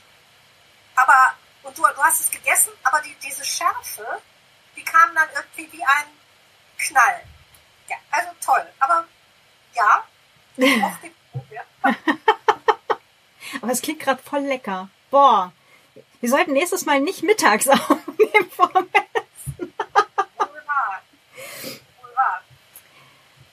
Ähm, genau, die Martina ist gerade noch mal rausgefallen. Wir kriegen das aber irgendwie alles hin. Alles wird gut. Mm, genau, ihr kommt mir nämlich übrigens nicht raus, ohne dieses, äh, ohne ein Rezept äh, für dieses Pinolio äh, dazulassen. Und ich habe es jetzt wahrscheinlich falsch ausgesprochen, aber es klang unglaublich großartig und es hat was mit Kakao zu tun.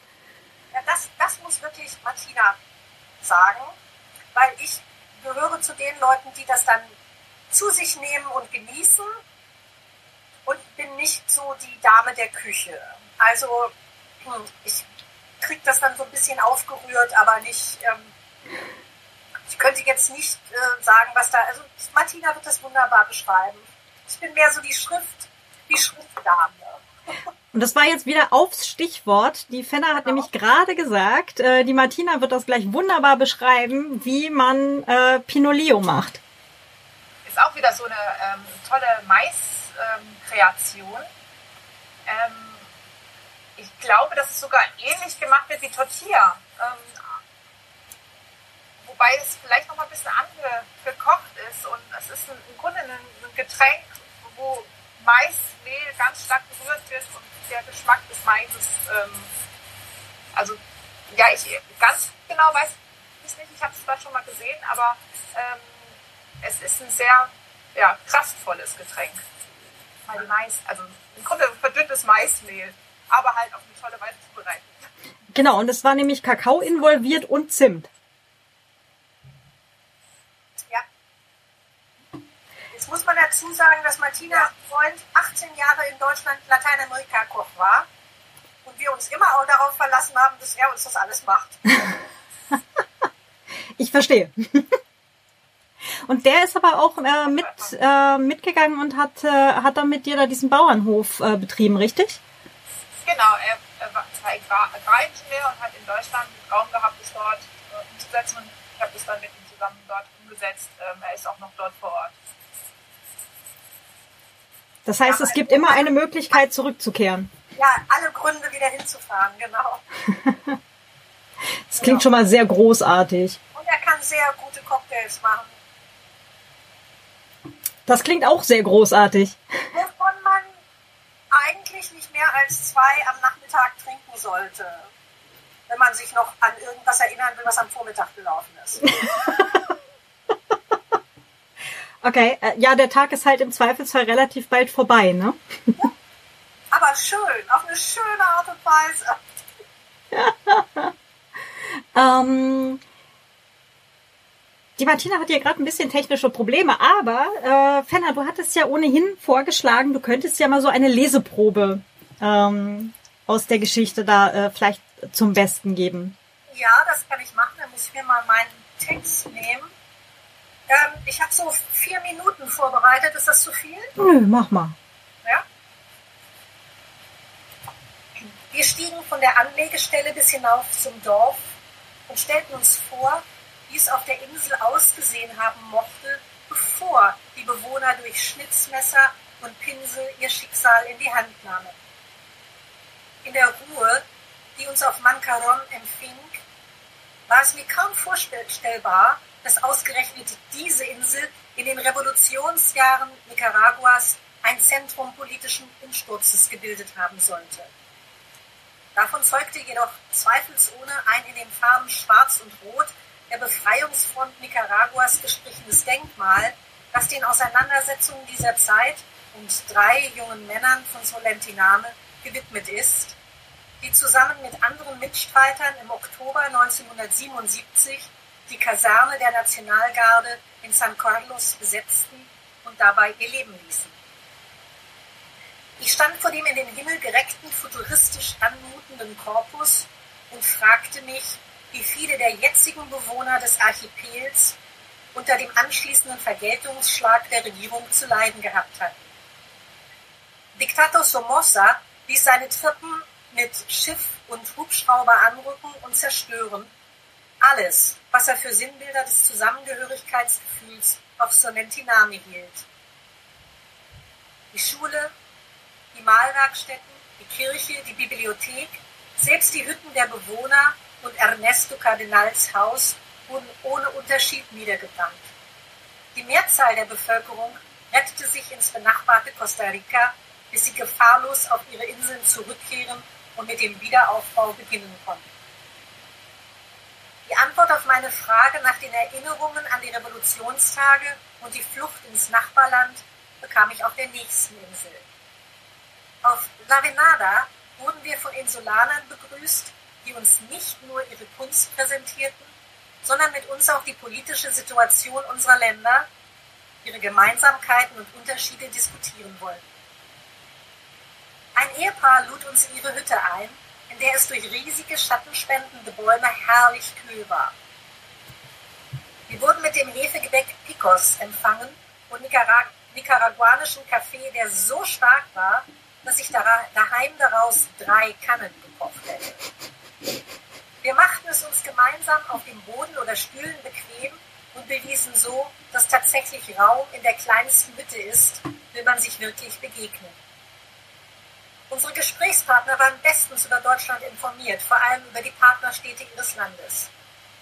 Und das nicht nur, weil sie zum Beispiel Wiesbaden, Frankfurt und Nürnberg zu ihren Schwestern Ocotal, Granada und San Carlos damals wie heute Kontakt halten, sondern weil viele der Unterstützer Gastgeschenke aus den Kunstwerkstätten Solentinamis erhalten haben.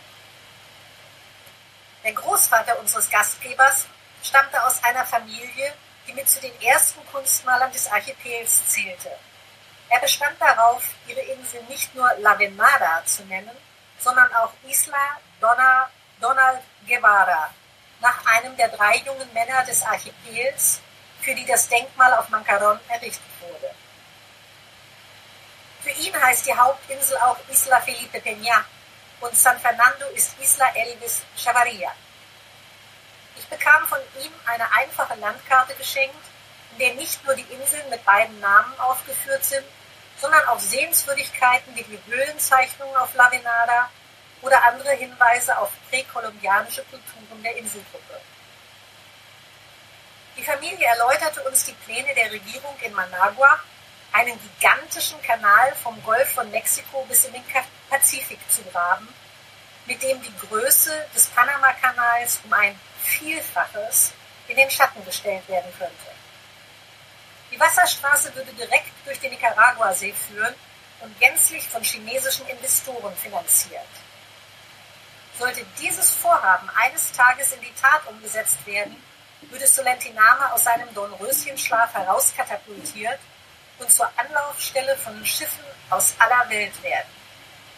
Weder die Aussicht auf die Geschäftigkeit noch auf den daraus zu erwartenden Geldsegen brachte die Insulaner vom Wunsch ab, ihre Regierung möge sich noch Jahrhunderte mit den Geldgebern nicht über die Modalitäten des Vertrages einig werden.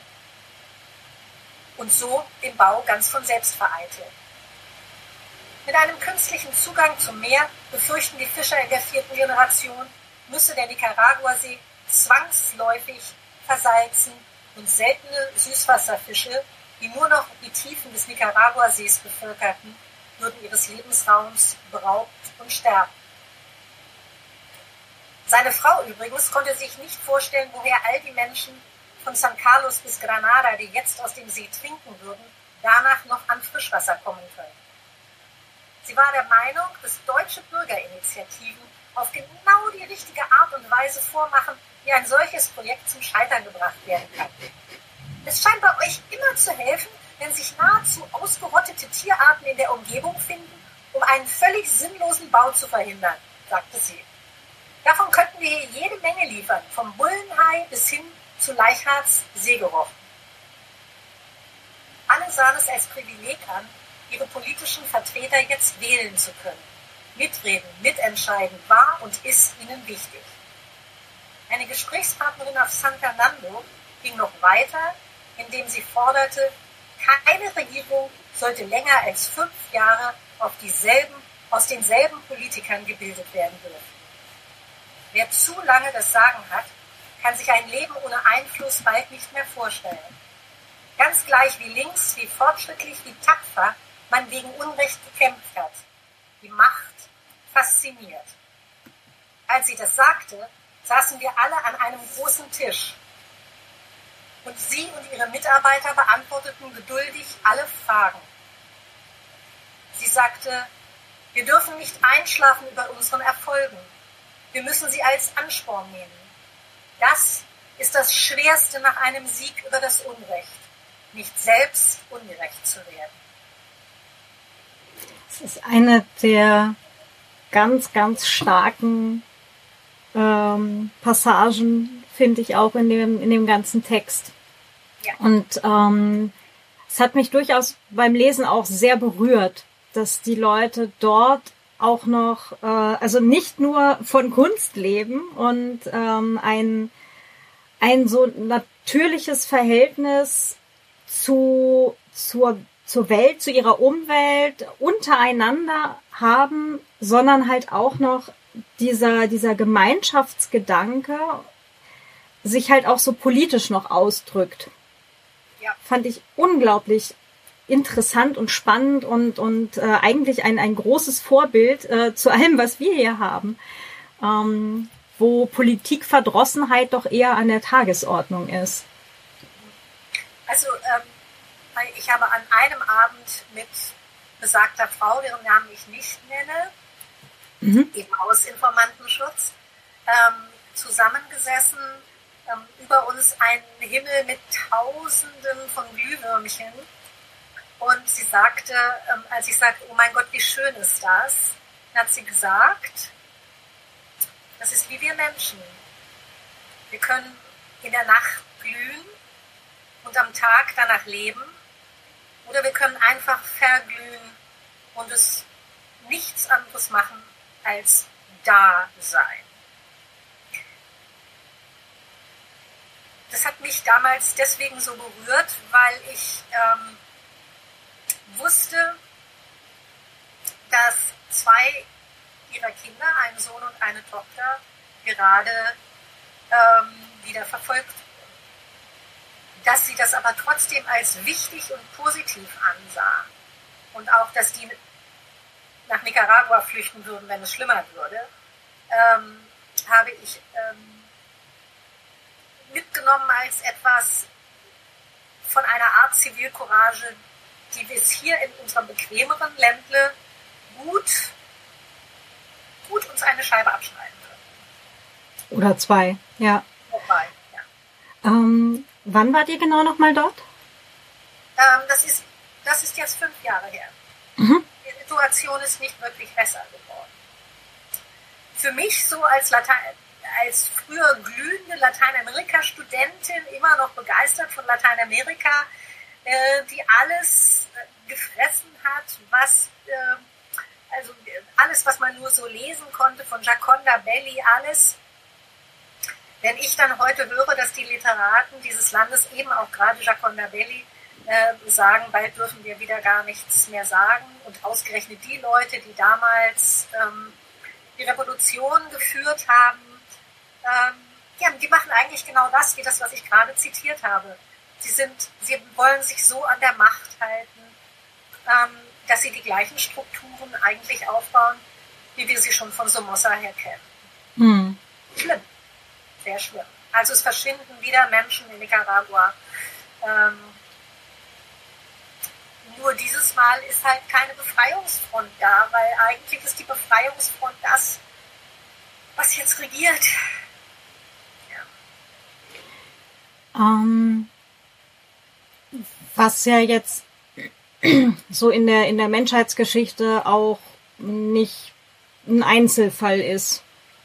Nein, das ist ganz, ganz gewiss der Fall. Das ist, ähm, und wir dürfen auch, glaube ich, nicht verkennen, dass ähm, so etwas wie, wie äh, die Corona-Situation es bestimmt noch schwieriger macht. Mhm. Ähm, während wir darüber nachdenken, warum es bei uns so langsam geht mit dem Impfen, müssen die eigentlich darüber nachdenken, warum es gar nichts zu impfen gibt. Mhm. Ja. Ähm, und wir müssen eigentlich darüber nachdenken, warum die Patente nicht freigegeben werden. Das ist äh, überhaupt auch eine ein große Frage. Äh, und wo die Martina gerade reingekommen ist, vielleicht ein ganz kurzer Schlenker zurück, wo ihr da die, äh, die Finca hattet. Ich weiß nicht, ob dir Open Source Saatgut was sagt. Ähm, Open Source Saatgut meinst du? Mhm. Ähm, also es gibt äh, die, eine Bewegung, die in Richtung ähm, ja, Saatgutvermehrung auf die quasi alt, eine bäuerische Art geht, also wunderbares Buch, äh, Buch Saatgut der Bäuerin von Andrea Heistinger äh, hat mich sehr inspiriert und ich habe es vor Ort auch angewandt, äh, eben Saatgut zu sammeln und auch wieder auszusehen und eben da den Rhythmus anzufangen, ähm, dass man eine Beziehung aufbaut sozusagen als Bäuerin mit dem Saatgut und das ähm, und es geht eben nur mit Saatgut, was eben nicht ähm, Hybrid-Saatgut ist oder ähm, genetisch äh, verändert ist dass es eben nur auf diese Weise erzeugt werden kann. Ähm, und das ist aber eine ganz besondere Entwicklung. Und das Schöne ist, Mittelamerika ist eins der, der Urkulturen von ganz viel Saatgut. Also das, was wir sagen, was heimisch ist, oh ja, was ist heimisch? Naja, ganz viel ist nicht heimisch. Die Tomate, die Kartoffel und ganz viele Sachen sind eben aus Mittelamerika und nicht bei uns heimisch. Ähm, und äh, insofern ist die Kultur, ich finde es interessant, mich damit zu beschäftigen, dass die Kultur so, so eng verbunden ist mit den Kulturpflanzen, mit der Artenvielfalt. Also dass wir gleichzeitig unsere Vielfalt der Kultur schützen können und müssen. Und auch die Natur und die Vielfalt der Natur. Das ist ganz eng miteinander verbunden, hat auch was mit, ähm, mit Achtung der Rolle der Frau zu tun, die, die die Frau in der ganzen Geschichte hat, in, ähm, in den Höfen, auch äh, in Mittelamerika auch, aber auch hier in Europa, weil es sehr viele Frauen, die, die, die Macht über das Saatgut hatte. Also wieder Ermächtigung, was das betrifft. Hm. Ähm, und diese auch Rolle der Frau, jetzt vielleicht wieder diesen halben Schlenker zu dem, was die Fenner vorher gerade erzählt hat, ähm, dass halt auch die Frauen sich auf ihre Art und Weise halt auch eben dann politisch einbringen und stolz darauf sind, dass es politische Bewegung gibt, ähm, ist auch, glaube ich, etwas, was, ähm, was halt sehr stark jetzt dann auch in dem Text rausgekommen ist. Ja, und nicht nur das, auch ähm, hier wird ja immer gesagt, Bildung, Bildung, Bildung, wir müssen, die Schulen müssen wir öffnen, das alles. Und die haben, die, die machen einfach ganz klar untereinander Alphabetisierung. Sie bringen sich gegenseitig nicht nur Lesen und Schreiben und Rechnen bei, sie ähm, was, was mich so beeindruckt hat, eben auch ähm, das Lernen von Überleben und politischem Leben. Ja? Das, hat, das hat mich gerade auf Solentiname unglaublich fasziniert, dass ähm, das alles wirklich vom Großvater auch an die Enkel ähm, weitergegeben wird, weil vielleicht die, die Mutter gerade was anderes zu tun hat. Ähm, dass es diesen diesen Wunsch gibt, ähm, das Wissen ähm, auch an, ähm, an allen Dingen, die Rückgrat statt Wackelpudding ähm, produzieren, dass das ganz wichtig ist. Hm. Also diese, diese Werteeinstellung zu vermitteln. Ähm, und und ähm, was ich ganz besonders schön fand, war, wie wichtig es ihnen ist, Freundschaft als etwas anzusehen, das genauso wichtig ist wie Familie. Ich weiß nicht, wie du das empfunden hast, Martina, aber das, äh, für mich war das tatsächlich sehr, sehr eindrucksvoll ähm, äh, auf, dem, äh, auf der Finca zum Beispiel, dass die ganze Familie da war und die ganze Familie etwas mit uns tun wollte. Ähm, und nicht nur da, also auf der Insel Ometepe habe ich jemanden kennengelernt, die, ähm, mit, mit der ich gerade Brecht habe in Deutsch, weil sie Deutsch lernt, einfach deswegen, weil äh, sie aus Okotal kommt und, ähm, und ihre Familie äh, ganz viel mit der, ähm, wie nennt man das nochmal, Schwesterstadt zu tun hat und dann lernt sie einfach Deutsch. Und das fand ich, also diese Idee, dass man wirklich etwas voneinander tut, um sich näher zu kommen, dass das als Wert empfunden wird, den man ähm, lebt und den man weitergibt, fand ich ganz großartig. Hm. Zum Nachmachen.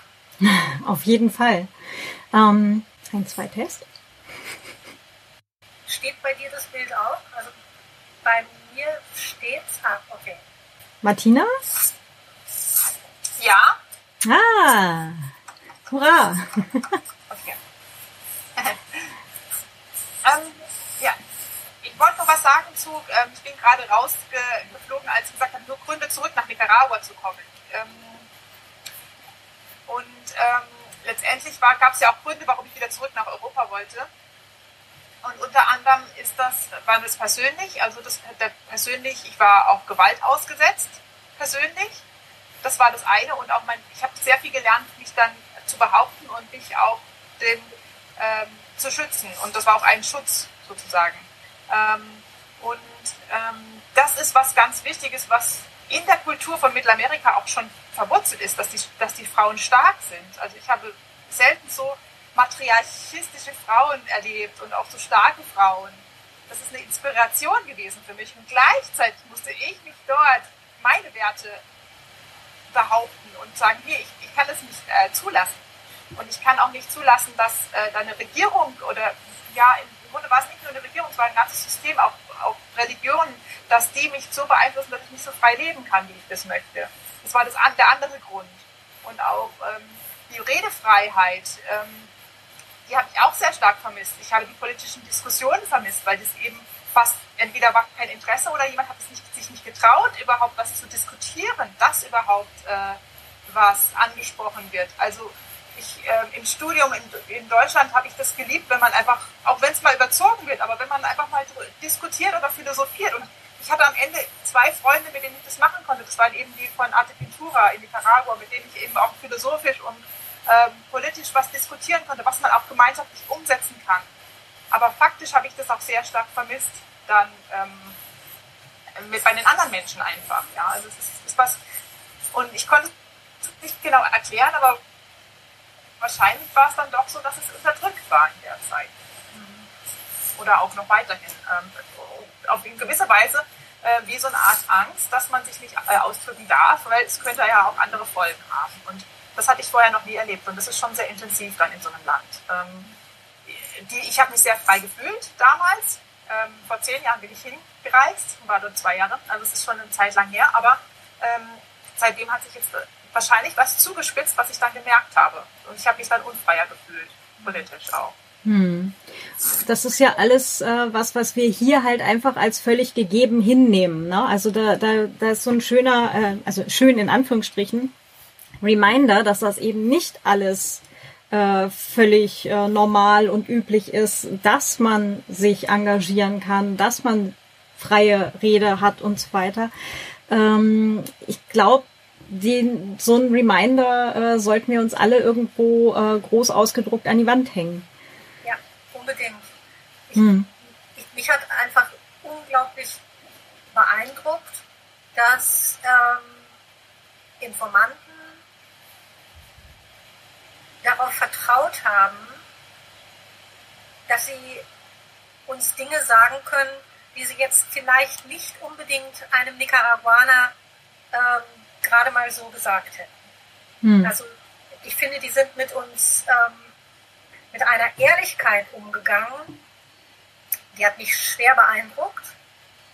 Ähm, und äh, ja, wie, wie ich vorhin schon gesagt habe, solche, solche Leute schützt man, indem man eben nicht zu deutlich schreibt, ähm, damit es nicht nachvollzogen werden kann. Und ähm, der Verlag ähm, hat das zum Beispiel sehr gutiert, dass ich gerade Nicaragua einmal umgeschrieben habe und ein paar Sachen rausgenommen habe.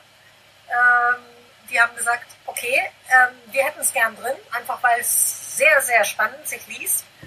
Aber ähm, wir verstehen absolut, dass es äh, für die Betreff dass die betreffende Person nachvollziehbar wäre. Hm. Und das, äh, auch das gehört zum Travel Writing dazu, dass man schon lange fertig sein kann mit einem Manuskript.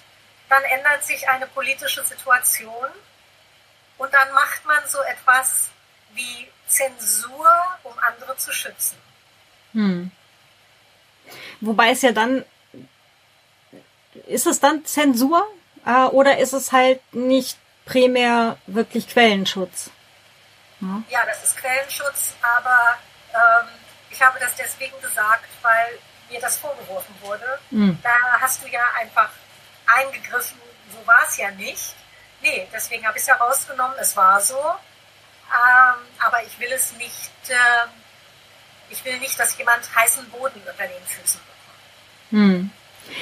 Das heißt, wir haben hier eine, eine Dimension von Travel Writing auch erreicht, wo es nicht nur darum geht, äh, dass die Natur so schön ist und das Essen so gut ist, was ja auch alles der Fall ist, aber ähm, wo es dann halt auch wirklich um Hintergründe geht, äh, darum, ein Land kennenzulernen in verschiedenen Aspekten letztendlich. Ja, die Freuden und die Ängste. Hm. Ja, ähm, in, de, in dem Buch gibt es ja auch noch, ähm, gibt es auch noch äh, eine andere lateinamerikanische Geschichte, nämlich dann Party in, dem, in meinem Lieblingsland Suriname.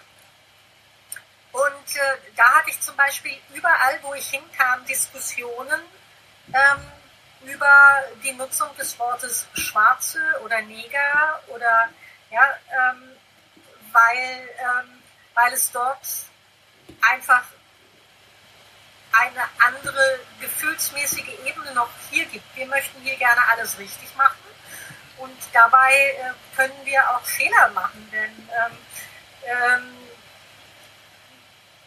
wichtig ist, glaube ich, zunächst erstmal einfach denjenigen ehrlich zu fragen, wie möchtest du genannt werden ähm, und warum. Lass es mich auch verstehen. Ja? Ähm, und dann schreibt es sich eigentlich wie auf Schienen.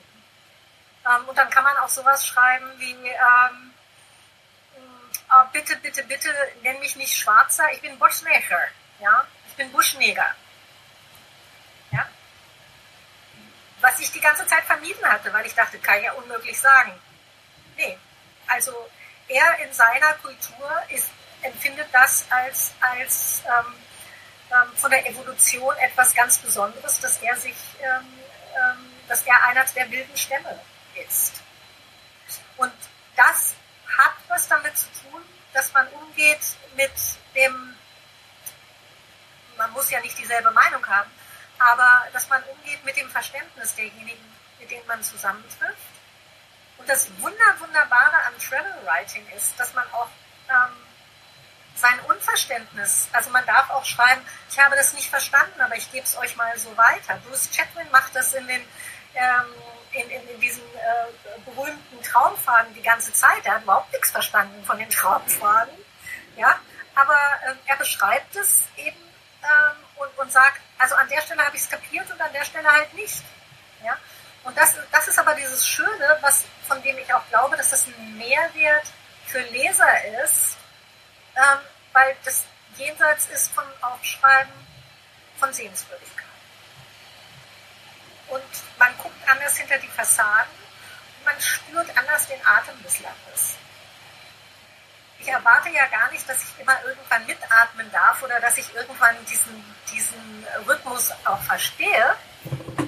Aber für mich selber, wenn ich dann da weg bin und habe eine Sehnsucht, wieder hinzufahren, um es noch, um noch mehr davon zu lernen, noch tiefer einzusteigen, ähm, das ist dann für mich immer der Beweis, da hat was geklickt.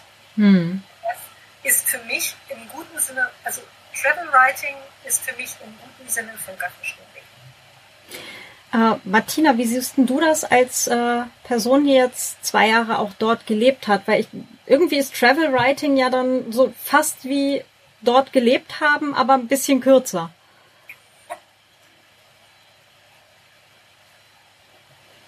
Ja, ja, eigentlich schon. Ähm, also das, was ich besonders jetzt bei, bei Fenner äh, sehe und auch schätze, ist dieses so tief sich in eine Kultur reindenken, aber auch mit dem gebürtigen Respekt, dass man eben genau, was du gerade sagtest, dass man sagt, ich werde niemals mein, meine Kultur so ändern können, dass ich jetzt auf einmal jemanden von, von, von dieser Kultur bin, aber gleichzeitig dann auch die Perspektive, die man hat, wenn man eben europäisch oder äh, also eine gewisse Grundstruktur hat, also ein gewisses Verständnis und das aber auch die, die Eigenwahrnehmung beschreibt. Und ähm, ich, ich, hatte so ein bisschen ein Experiment gemacht, als ich nach Nicaragua gegangen bin. Ich, ähm, ich wollte das Thema Integration verstehen.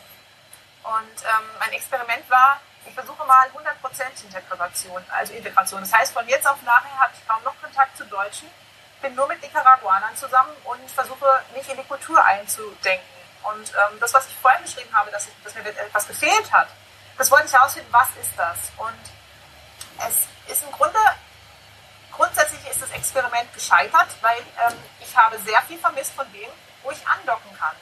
Die Personen, die am meisten angedockt haben bei mir und die ähm, mich gefragt haben, ähm, wie ist das denn? Ist das denn so, wie ich das schon mal da und da gehört habe? Also wo einfach eine gewisse Brücke ist da ging es dann los, dass ich anfing, mit denen Kontakt aufnehmen zu können. Aber ich musste Brücken schlagen. Das heißt, entweder für die Seele tat mir sehr gut die zwei deutschen Kontakte, die ich hatte, dass ich einfach jemand habe, der mich versteht. Das brauchte ich. So als die eine weggefahren war, ähm, ging es mir wirklich nicht mehr gut. Ähm, und das andere ist, man braucht Menschen, die auf einen zugehen. Und das ist Integration. Integration ist eigentlich ein falsches Wort. Es bedeutet eigentlich interkultureller Austausch und ähm, Gemeinschaft. Und diese Gemeinschaft können wir weltweit leben und spüren. Hm. Ja. Und ich, ich, ich, glaube tatsächlich, wir brauchen, wir brauchen das Verständnis für, für das andere, ähm, weil es gleichzeitig uns selber die Möglichkeit gibt, nicht alles so zu wollen, nicht alles gut zu finden. Ja. Ähm, es, es ist ungleich schwerer, als man glaubt, Travel Writing über Deutschland zu machen, wenn man die gleichen Dinge versucht zu erfragen oder in die Tiefe zu gehen. Zum Beispiel ähm, bei einem AfD-Stuhlkreis in Sachsen-Anhalt. Ähm, da die Distanz zu wahren und zu gucken, dass man erstmal zuhört, dass man, dass man erstmal erlebt und dann hinterfragt, ist da viel schwerer. Und das ist das Schöne, wenn man woanders ist. Da ist diese Distanz da und die kann man sich, ähm, ähm, die, die kann man sich ähm, auch erhalten. Man kann sich, man soll sich sogar in so ein Land verlieben oder in so eine Gegend verlieben, gar keine Frage. Und, und durch die Gerüche, den Geschmack und die Laute des, der Nacht ähm, äh, da Sehnsucht empfinden. Aber tatsächlich sind für mich immer die größte Attraktion die Menschen des Landes. Und da ist es schon wichtig, dass man, dass man da ähm, zunächst einfach mal nur zuhört und guckt. Und in dem Moment, wenn, wenn die dann sagen, wie findest du das denn? Ähm, auch bei seiner eigenen Ehrlichkeit zu bleiben. Also das dass alle Leute stolz auf das sind, was sie tun und wo sie sind, das ist eine Sache. Ähm, dass man das nicht alles gut finden muss, ist eine andere. Aber dass man einen Weg finden muss, darüber miteinander zu reden, das ist die große Chance. Hm.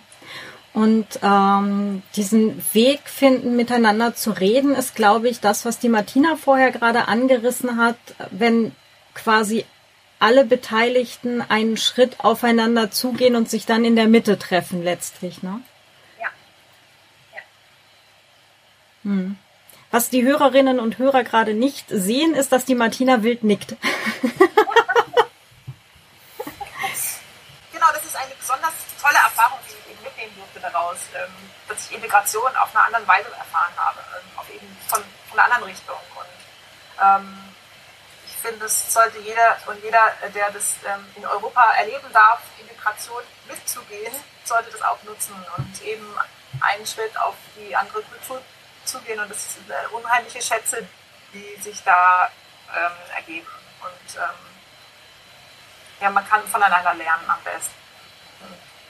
Und auch, auch nochmal, ähm, es ist zwar jetzt im Moment sehr schwierig, ähm, also es ist so ein bisschen wie so, wir, wir, wir fixen gerade das, das Reisen an, und, ähm, aber am besten ist es im Moment, äh, wir können diese schönen Bücher lesen, ähm, die eben aus dem Travel Writing entstanden sind und wir können aber auch Kontakt miteinander aufnehmen. Also wir können uns auch inspirieren lassen, trotzdem.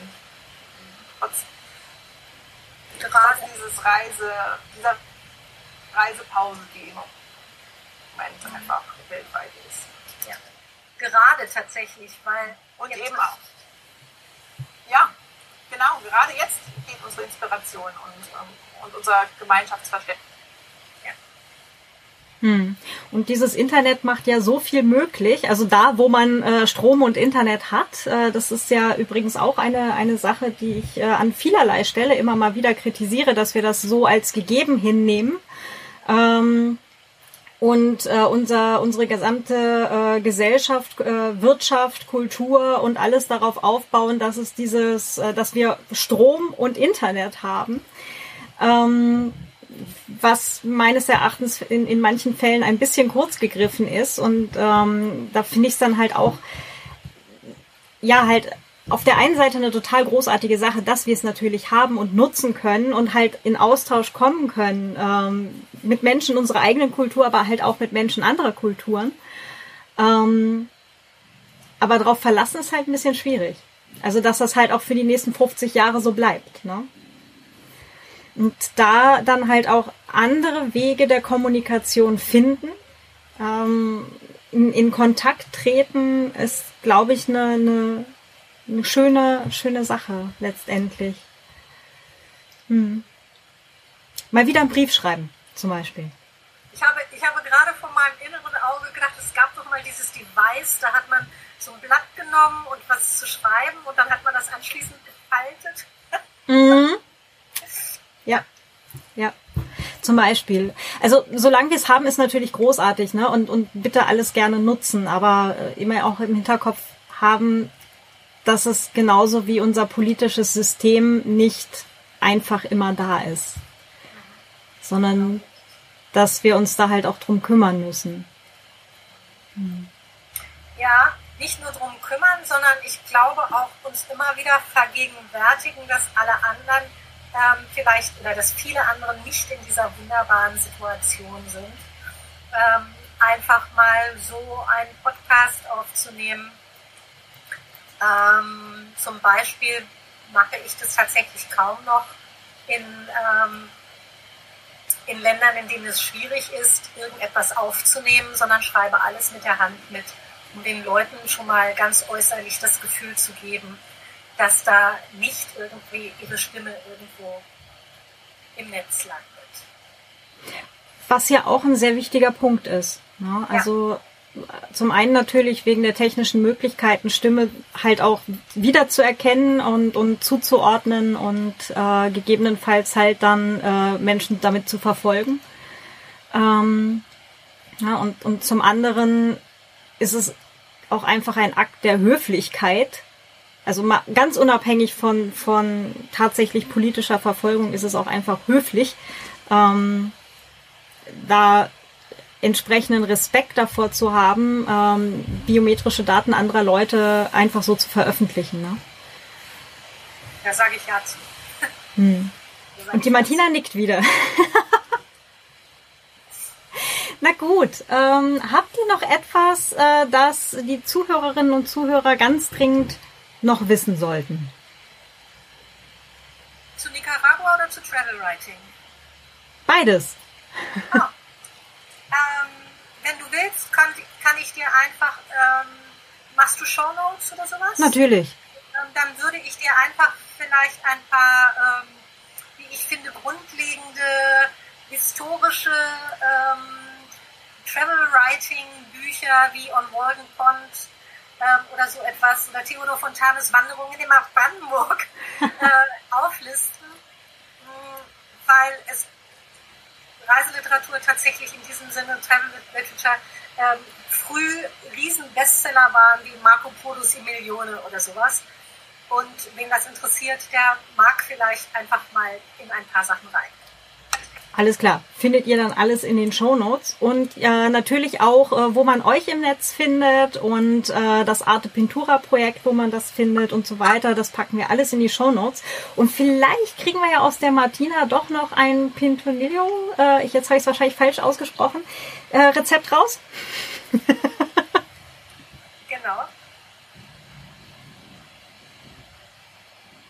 Ich glaube, sie hat gerade nicht gemerkt, dass sie ihren Ton aus hat. Ja. Sie nicht mehr? Ja, ich kann das gerne ähm, noch nachschauen. Geht nicht an, ja. Ist an? Ja. kann ich gerne äh, ein Pidoleo-Rezept äh, raussuchen, das authentisch ist. Das noch am meisten nach meiner Erinnerung äh, oder auch vielleicht sogar Originalfragen, äh, meine Freunde fragen. Und ähm, ja, wer Interesse hat, der gerne soll sich bei mir melden. Ähm, wir ähm, sind offen für Partner und Patinnen, die sich ähm, finanziell oder auch einfach ideell äh, mit den nicaraguanischen Kindern verbinden möchten. Da würden wir sich sehr drüber freuen. Über ähm, Fuente Nica zu finden im Internet oder auch in den Links. Genau. Super. Das äh, kommt auch alles in die Show Notes, äh, findet ihr dort. Und äh, genau, und ich bedanke mich nochmal ganz, ganz herzlich äh, bei Fenner. Dankeschön. Und ja. bei der Martina. Es hat riesig Spaß gemacht, äh, auch mal äh, so quasi von zu Hause aus in eine andere ähm, Kultur mal wieder einzutauchen. Also das kriegen wir, glaube ich, dieses Jahr auf jeden Fall alle hin. Und wenn es dann nächstes Jahr wieder mit diesem Reisen vielleicht losgeht, möglicherweise so ein bisschen, dann ähm, mal gucken, wie viele neue Travel Writers äh, sich dann vielleicht im nächsten Jahr dann mal melden. Oder mal mitfahren. Ja. Claudia, sag mir, wohin du schon immer mal fahren wolltest, weil das wollte ich nämlich noch erfragen. Was wolltest du immer mal sehen, ganz egal was? Ganz egal was. Ja. Ich will überlegen. Was ist so dein Sehnsuchtsziel? Oder wo, wo hast du gedacht, so, da komme ich bestimmt nie hin, aber das würde ich gerne. Was ist das? Ich überlege gerade, ob es eher Japan oder eher Ägypten ist. Darf doch beides sein. Ansonsten jederzeit sofort wieder zurück nach Kanada da habe ich auch das Gefühl, da habe ich noch lange nicht genug von gesehen. Ja, kann ich gut verstehen. Martina, was ist dein Lieblingssehnsuchtsziel? Wünsche ich mir sehr mal Papua-Neuguinea kennenzulernen. Komme ich mit. Geht wieder nicht. Finde ich doch wunderbar. Dann machen wir doch so eine kleine globale Rundreise und schreiben mal über unsere Sehnsüchte. Okay. Au ja. Über unsere Sehnsüchte, denn, meine Liebe, das ist das, was ich als nächstes vorhabe, Leute zu fragen, wie sie denn sich ein Land vorstellen und darüber mal zu schreiben. Oha. Genau. Na, ob das den, ob das den, den einheimischen Test dann besteht. dann bist du fällig. Und dann ähm, würde ich nämlich tatsächlich einen ähm, aus meinem internationalen Netzwerk fragen, ähm, ob die dann ähm, dazu schreiben, ja, so ist es, nein, so ist es nicht, du würdest dich wundern. Das, das ist so das, was ich als nächstes vorhabe. Alles klar, ich bin total gespannt. Also, ähm, ja, offensichtlich. Nee, großartig. Ähm, äh, okay, ich, ich überlege mir dann, worüber ich am, am äh, ach du je, es gibt so viele Möglichkeiten, sich dann zu blamieren. Damit blamiert man sich überhaupt nicht. Das ist, äh, sondern das hat ja einfach nur was damit zu tun, was unsere Vorstellungen und Wünsche sind, durch die wir geprägt sind.